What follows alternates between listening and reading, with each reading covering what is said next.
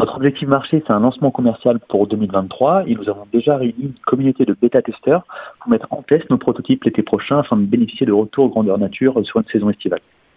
Je voudrais conclure en rappelant que notre ambition, c'est de proposer une alternative à l'importation de climatiseurs asiatiques en devenant une PME industrielle majeure avant qu'une implantation forte sur le territoire. Et vous pouvez nous retrouver sur le site internet de Kaeli Energy, c'est www.kaeli-energy.com. Bâti Radio, la start-up de la semaine.